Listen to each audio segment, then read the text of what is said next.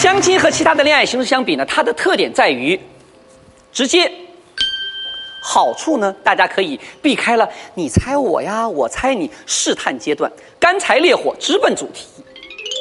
坏处呢，就是比较容易遇到奇葩。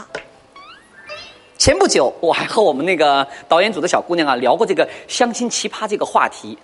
哎呦喂，这一时激起千层浪啊！姑娘们咵都炸了，选题会顿时变成了吐槽大会。大家都知道，现在很多的公司啊，都是把女人当男人用，把男人当牲口用。尤其电视制作公司里边的小姑娘也是一样的，忙得昏天黑地的，很少能够接触到工作以外的异性。结果，他们的家长们就开始着急了。就好比我们金星秀节目组有一个小导演，才二十六七岁吧，算了，我不点名了啊。点吧，不点了，不点了，全是我们家里人，也不能点了啊。就被家里逼着去相了四五次亲。我那天说他了，我说：“哎呦，我说你才多大小孩儿，还相亲了？”他说：“金姐，你都不知道啊，现在爸爸妈妈可敏感了，哪怕小区里谁家的狗狗生个崽子，我爸妈都能扯到我们身上来。过去男同学打电话到家里来，我爸妈跟警察一样要盘问半天。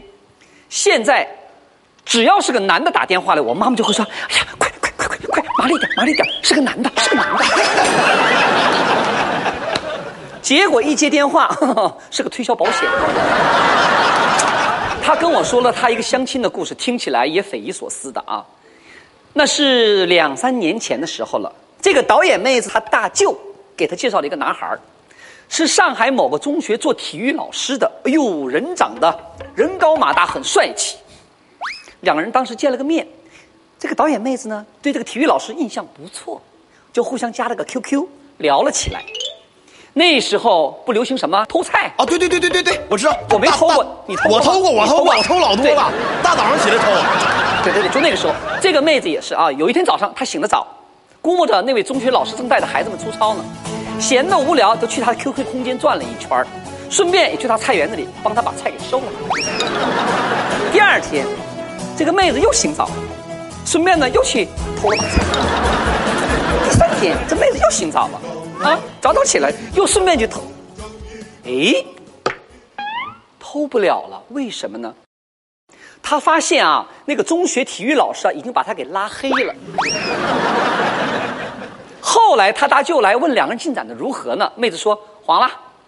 他大舅哎，怎么会黄呢？你们之前不是聊的挺好的吗？嗯。妹子回答道说的，因为我偷了他两亩地的菜。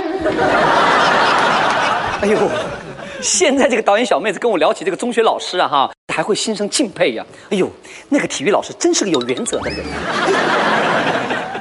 听他这么讲，我也笑着调侃他：不是你的菜，永远不是你的菜，偷也没用。